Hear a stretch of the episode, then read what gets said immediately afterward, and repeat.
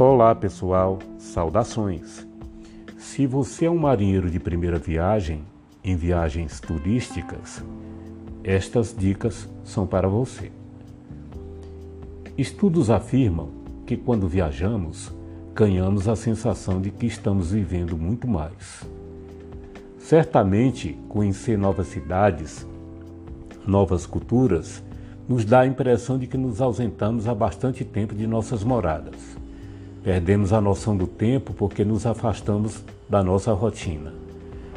Costumamos dizer que as férias foram boas se nos esquecemos das coisas mais comuns do dia a dia, como as chaves de casa, por exemplo.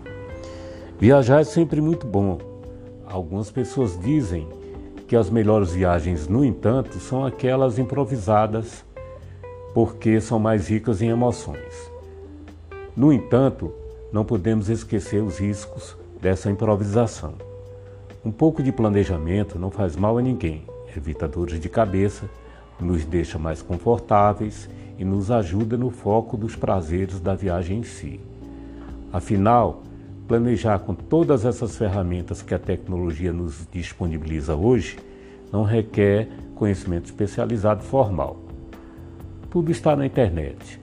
Você compra passagens, ingressos para museus, bilhetes para trens interurbanos e ainda se orienta por meio de mapas digitais para encontrar lugares turísticos e utilizar os meios de mobilidade pública.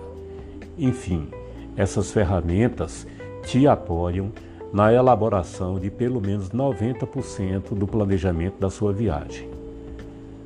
Comece o seu planejamento escolhendo entre duas opções mais básicas possíveis. Por exemplo, opção de número 1: um, faça sua viagem por meio da compra de um pacote numa agência da sua confiança.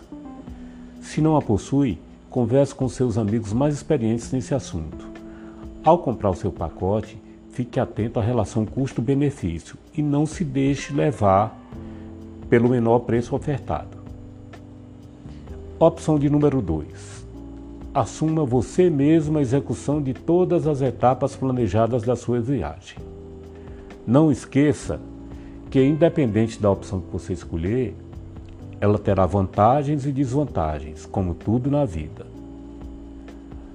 Você poderá cometer erros no seu planejamento, mas aprender por meios de nossos erros é salutar.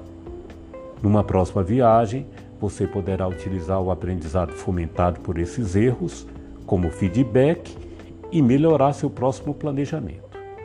No próximo episódio, abordaremos as principais características das opções de número 1, vamos chamá-la aqui de pacote, e também da opção de número 2, que doravante chamaremos de por conta própria.